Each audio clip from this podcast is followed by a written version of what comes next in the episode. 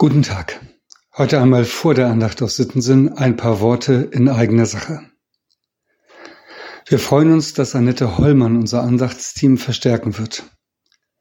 Frau Hollmann wohnt in Rothenburg, ist unserer Gemeinde aber eng verbunden.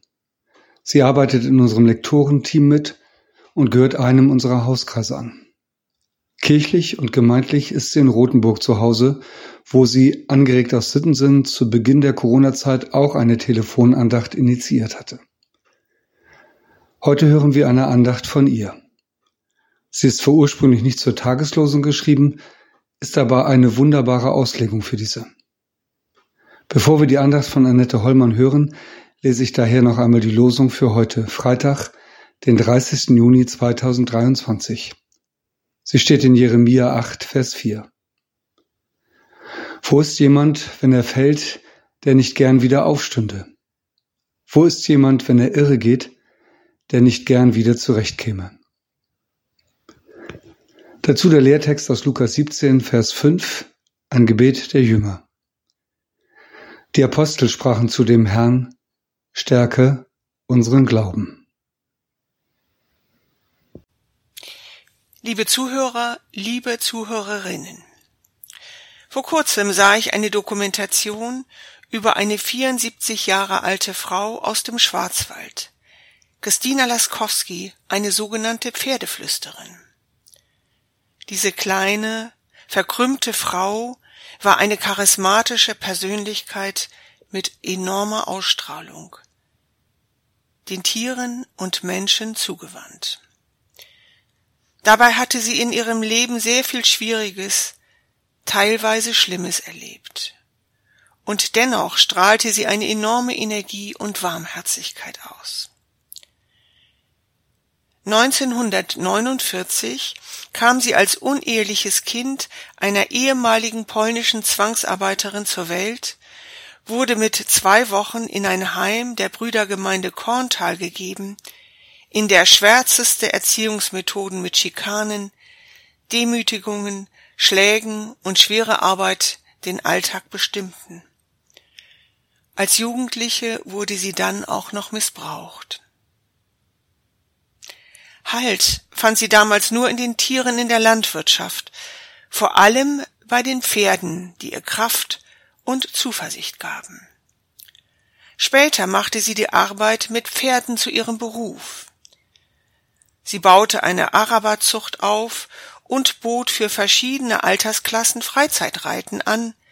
Sie war die erste Hippotherapeutin in Baden-Württemberg.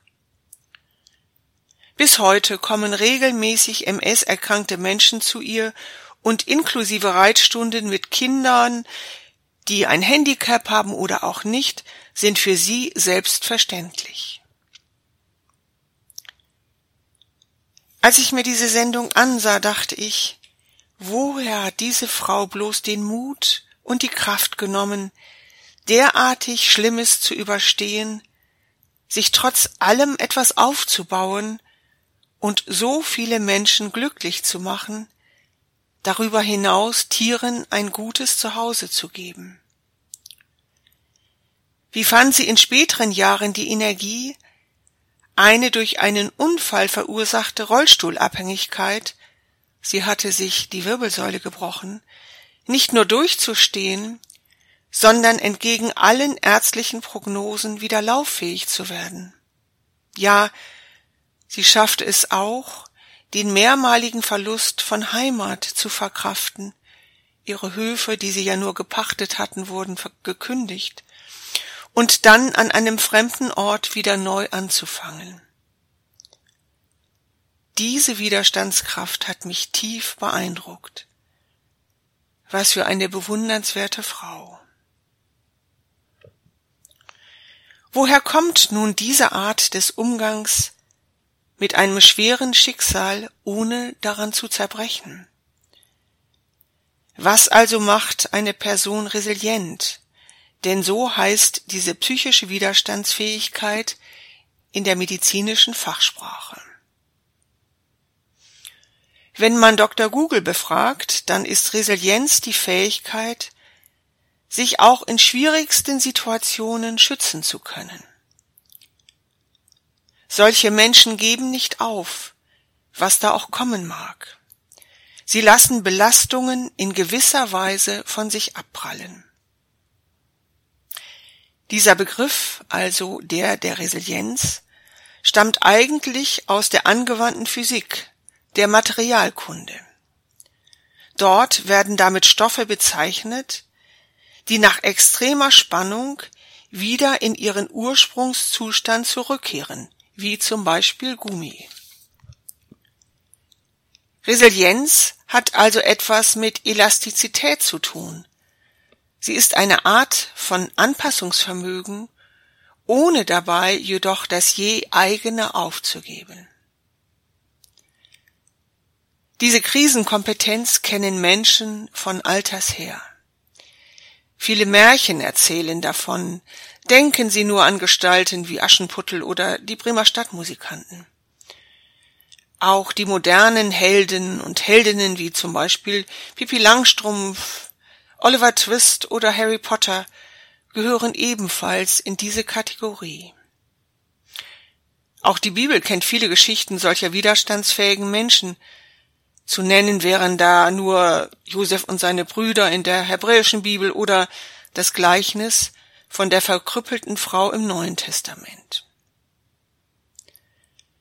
Die Wissenschaft entdeckte dieses Phänomen eigentlich erst in den 1950er Jahren. Dafür steht vor allem die amerikanische Psychologin Amy Werner, die in einer über 40 Jahre dauernden Langzeitstudie nachweisen konnte, dass auch vernachlässigte Kinder als Erwachsene keineswegs automatisch scheitern müssen. Das nahm man damals im wissenschaftlichen Kontext an. Ein Drittel dieser Risikokinder führten trotz schwerer Startbedingungen ein gutes und erfülltes Leben. Welche wesentlichen Eigenschaften sind es also, um in den dunklen Tälern des Lebens nicht den Mut zu verlieren, den Kopf oben zu behalten und sich zu bewähren, nicht in Angst zu erstarren und Wege aus der Verzweiflung zu finden. Widerstandsfähige Menschen dieser Art erleben ihr Dasein trotz aller Beschwernisse als sinnvoll. Sie erfahren sich als aktiv Handelnde und sind zuversichtlich, trotz vieler Hürden oder Begrenzungen etwas verändern zu können. Darüber hinaus haben sie eine realistische Selbstsicht, die ihnen hilft, Lebensträume und Ziele auf Machbarkeit hin zu überprüfen, überlegt zu handeln und gewiss, Zähigkeit und Geduld helfen dabei. Außerdem verfügen sie über ein stabiles soziales Umfeld, das unterstützen und gegebenenfalls auch ganz konkret helfen kann. In der Sprache von Christina Laskowski heißt das, und irgendwo ging immer wieder ein Türchen auf. Möge Gott sie schützen und bergen, wenn es in ihrem Leben schwierig wird, und sie Zuwendung und Hilfe brauchen. Ihre Annette Hollmann